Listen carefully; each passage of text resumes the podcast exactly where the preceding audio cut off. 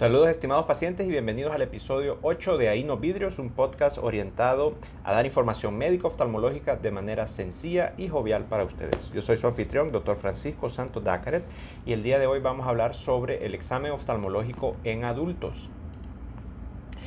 En el episodio anterior hablamos cuándo y cada cuánto tenía que hacerse el examen en niños.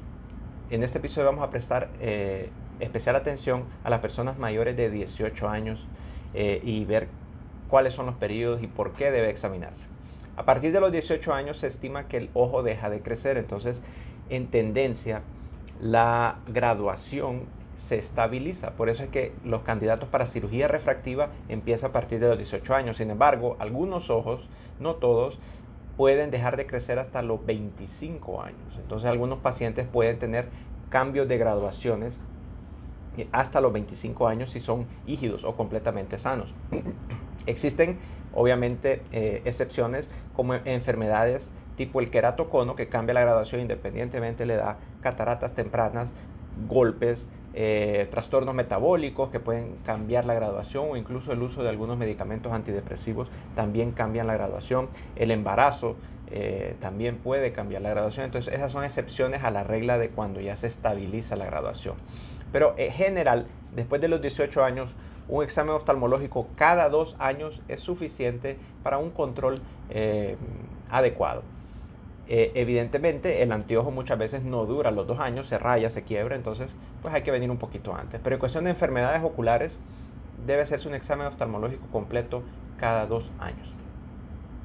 A partir de los 40 años empieza otro proceso que se llama presbicia y lo hablamos ya en el episodio 6 de este podcast. Les voy a dejar el link en la descripción por si lo quieren ver. la presbicia entonces es la dificultad de lectura y le va a pasar a todo el mundo después de los 40 años, excepto a los miopes. Los miopes pueden tardar un poquito más en padecer presbicia, pero a partir de los 40 años debe hacerse un examen anual porque no solo aparece la presbicia, como también ya empiezan a aparecer otros tipos de enfermedades ejemplo, el glaucoma. Entonces tenemos que tener mucho cuidado con estas enfermedades que muchas veces son silenciosas. Entonces a partir de los 40 años se debe revisar una vez al año. Luego viene la siguiente etapa que es la tercera edad o los 60 años en adelante. Aquí empiezan ya otros tipos de problemas como el glaucoma, la catarata y la degeneración macular relacionada a la edad son los principales. Entonces el examen debe realizarse una vez al año aunque sienta o no sienta nada. Tiene que ser un examen oftalmológico completo para detectar estas enfermedades a tiempo y evitar complicaciones en el futuro.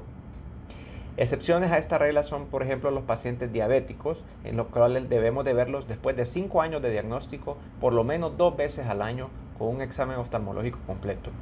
Asimismo, pacientes con miopías elevadas, mayores de 6, o que han tenido antecedentes de golpes, ojos valiosos, ejemplo, pacientes que solo tienen un ojo, deben de revisarse dos veces al año. Estas son las excepciones.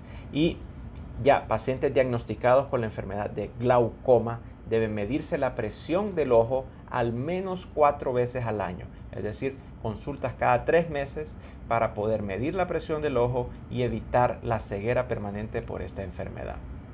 Esto ha sido todo para este episodio de hoy. Por su atención, muy agradecido.